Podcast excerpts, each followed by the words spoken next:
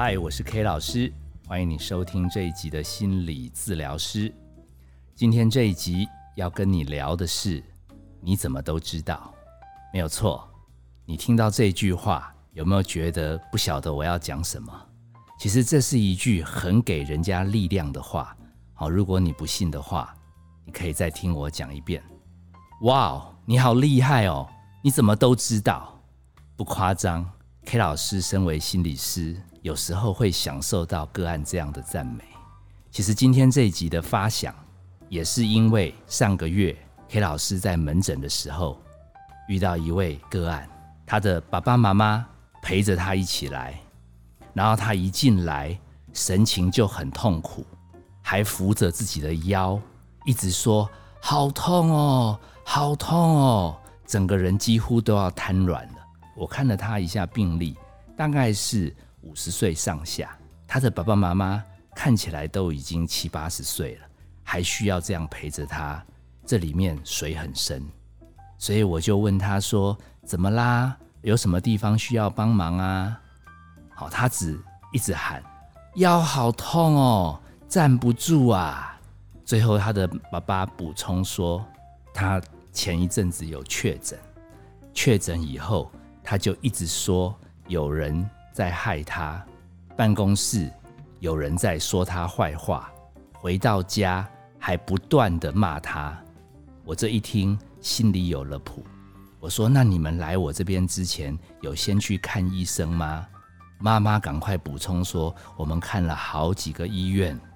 那原来他就有看一下压力大，去找精神科，也有吃药。那这一次因为他腰太痛了。”我们还做了很多全身检查，可是好像查不出什么病因。这个时候，我们这位个案还在喊：“啊，好痛啊！”我看到这样一个五十岁左右的一个女生这样子痛苦的喊，然后又知道她这么多事情之后，我淡淡的说：“你好辛苦，你忍耐很久了，上班压力一定很大。”然后确诊之后，全身更多的不舒服。现在其实你真的不晓得怎么面对人生。结果他眼睛突然张很大，说：“你怎么都知道我上班压力很大？”我微笑一下说：“那你看精神科医生的药可以借我看一下吗？”爸爸果然很有准备，把所有的药袋都拿出来。哎，我瞄了一眼。哦，其实精神科开的药，我们心理师看久了也有一点认识，真的是被我料中，他有视觉失调症，所以医生开给他的药里面还蛮强力的，在镇压他的幻听。另外有让他有情绪舒缓，还有睡觉的药。我就问他说：“最近应该已经越来越少人骂你了吧？有没有好一点？”他第二次。很神奇的回，你怎么都知道？最近真的骂我的人变少了，好奇怪哦。可是我还是睡不好。哎，我心里松了一口气，我就说，医生开的药没有错，你跟他回去报告，医生很棒，只是你还没睡好，请他在睡眠这一块再帮你调一下。你太累了，你需要多休息。他妈妈。确切的问我说：“这样他还能回去上班吗？”我摇摇头，我说：“他腰都这么痛，怎么回去上班？睡都睡不好，还很累啊。”结果这个女生眼泪都快要流下来，说：“你怎么都知道？我爸妈他们都不了解，一直怕我会丢掉工作。我好想上班，可是我真的撑不住了。”我最后跟他讲，这个病会好的，但是你至少还要睡个两周，把药调整一下。我在这样子跟他聊天的过程中，我确定这个女性已经会变成我长期照顾的个案，因为她蛮信任我的。但是我必须留一次时间跟他爸爸妈妈单独谈，因为我已经嗅到他们的眼神。流露出万一这个孩子将来不去上班，家里面的一些问题，我没有先说，因为他们三个都在场。听到这里，听友有没有感觉 K 老师真的还有那么一点点厉害？好像我们念过 DSM，好像我们听到他的一些状态，我们看见药物的单子，啊，我们做了一些推论，都能命中个案的状态。偶尔 K 老师会真的以为自己有一点神，毕竟这个资料够多，我们是可以去八九不离十的推论到，甚至不夸张，有时候 K 老师会被个案好像。当神一样的膜拜。我记得十几年前有一个个案，他是一个年轻的男生，他进到诊间，大概有五分钟支支吾吾，就是讲不出他要来找我帮忙的地方。我最后使出杀手锏，说：“你应该压力已经爆表，你现在要说出口的东西，应该是很挣扎的、不容易曝光的事。”我永远记得他那个。那个画面，他喊了一声说：“天哪，这样你也知道？”好，我说我没有知道什么，但是我们做这行做久了，其实我有一点 gay 拜了，因为我真的不知道我知道什么。可是他都这么信任我，只好流露出有一点点知道什么的神情。最后他大喊一声说：“你怎么会知道我要出柜？可是我根本无法出柜，因为家人都反对啊。”只好蒙着头继续说：“哦，很多个案来跟这个都有关。天知道哪里有很多个案来都跟这个有关。我是被拱到神的位置啊！人家都说我知道，我只好继续装作我知道，好保持镇定，好像一切都在我的算计中。所以，我真的都知道吗？心理师真的什么事情都能预测吗？”也未必。K 老师甚至在整理这一集的时候，有一个人生很懊悔的事突然冒出在脑海里。因为我曾经接过一个个案，他们单位同事告诉我说，他们这个同事沉默寡言，但是有一次居然骑着车，是骑车哦，骑机车不是开车哦，从台北杀到台中，然后找了一个旅馆，然后在里面自残。啊，那时候我听到说，赶快叫这个个案来啊！他说他现在伤得蛮严重的，在住院。我说之后一定要追踪，他这个人压力一定很大，因为我跟他们公司有合作，长期都要关心他们的同仁。后来终于见到这个案，他的手上、手背上都还缠着纱布。他一向是沉默寡言，我不意外。但是我开始推论，他平常生活都表现得很好。怎么会突然有这种离谱的行为？最后，他的家人透露，他可能是中邪，所以 K 老师就往解离症，就往歇斯底里、抓狂这一块去推论。我没猜错的话，因为他的状况很特别，我还追踪了他半年多，才慢慢放手，因为我觉得他哪一次万一再卡到音，出事的几率还是很高。诶。后来他倒是能够分享他的呃生活啊，对 K 老师也还算信任，所以慢慢慢慢我们就结案了。跟这家公司的同事隔了几年之后，有一次他们传讯息给我，他说啊，你好久没有来我们公司了，我要跟你讲，那个同事上个月自杀成功了，就在他们办公室的储藏室。哦，我电话几乎都要掉下来，怎么会？是又卡到音了吗？然后他们同事才透露说，他这一次完全找不到任何的遗书。我说遗书，他有写过遗书吗？然后他们同事才透露，两年多前的那一次，他有写遗书。然后我就很震惊，说那为什么没有人跟我讲他有写遗书？遗书可以给我看一看吗？天哪！等我看到那个遗书，我万分懊恼。我根本什么都不知道，他原生家庭让他压力很大，他又长期内向，不知道怎么舒压，所以他过得其实很苦闷。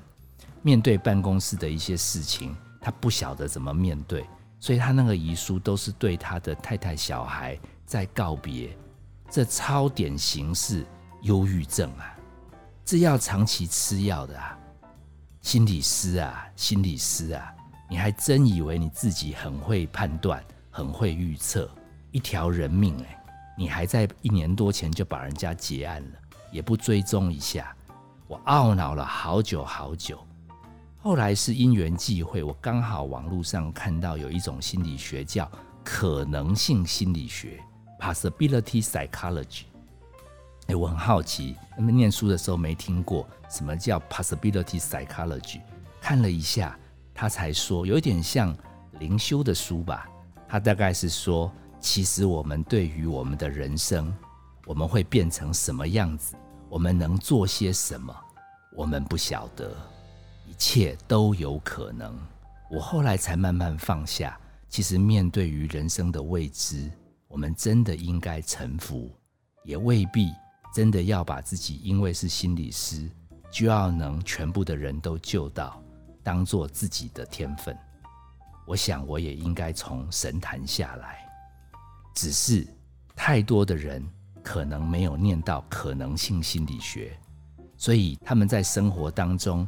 也跟 K 老师一样，对于某些判断会深信不疑，会对于我们某些生命的经验，我们就形成了固定的想法。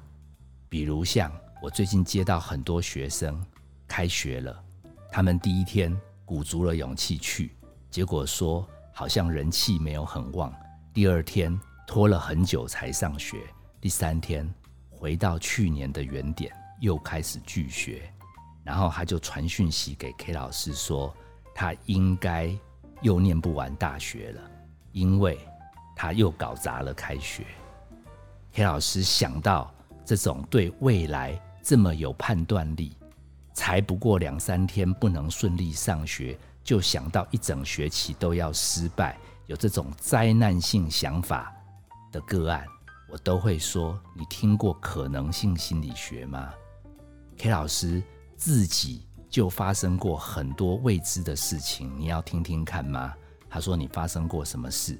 我说 K 老师其实以前也是一个好孩子，做什么事也都尽心尽力。那因为年纪慢慢大了，事情越来越多，有的时候难免忙不过来，就会开始迟到。那 K 老师固定都会在礼拜六去上瑜伽课，这瑜伽课本来就要放松，可是因为 K 老师事情多。这一放松，常常就会迟到啊，越迟到就越夸张，跟你这个拒学简直不相上下。那以前 K 老师也想着，反正已经都迟到半小时了，去了只剩下一小时，啊，不如不要去。诶，但是 K 老师年纪大了，而且接触到可能性心理学，就想还剩一个小时，该出门就出门嘛，反正练瑜伽也是要放松。沿路上也不用赶路，就安安心心的放松去。嘿，有一回 K 老师在开车，已经迟到了大半个小时，大概要破纪录的时候，还听到一个访谈，那个好像是王介安跟郭子的访谈，他们聊到应该是佛学，他们跑到印度去修行吧。郭子说他坐飞机也好，中间在开那种很破烂的车。沿路颠簸了十二个小时，才到修行的地方。哦，隔天听到有鸟叫，把他们唤醒，他感觉来到天堂，因为已经累翻了。又听到有那种天国的声音，结果他在开始修行的时候，忍不住还是跟修行的老师抱怨说：“为了来修行，这一趟真的很辛苦。”没想到老师跟他讲，十二个小时的颠簸。你知道吗？宛如十二个小时有人帮你按摩。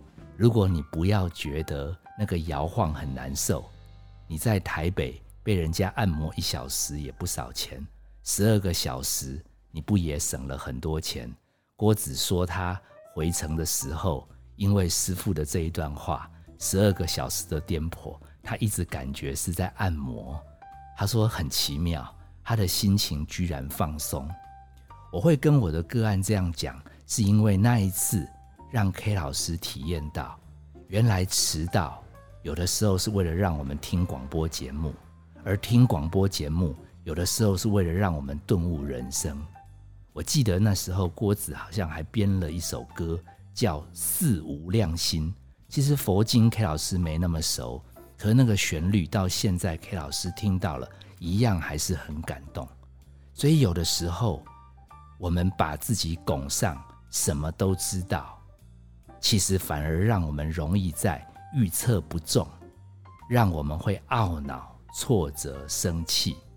如果我们愿意接受可能性心理学所说的，一切都有可能，万事互相效力，所以不要预设立场，会不会有奇妙的后果在后面发生呢？我突然想到，可能性心理学最神奇的一个实验，之前好像有一集我有透露，忘记哪一集，它好像是讲老人的时光胶囊实验。把老人分组，然后其中一组，他安排的环境是他年轻时候的环境。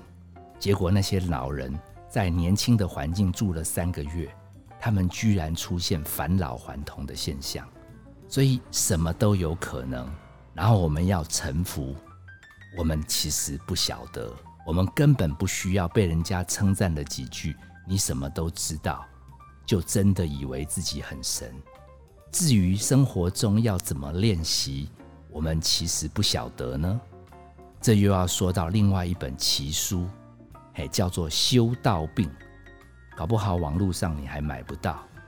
这是 K 老师一个十几年前有一个家长朋友送的，那个里面有一个方法叫做“丧我法”，丧命的丧，你我他的我。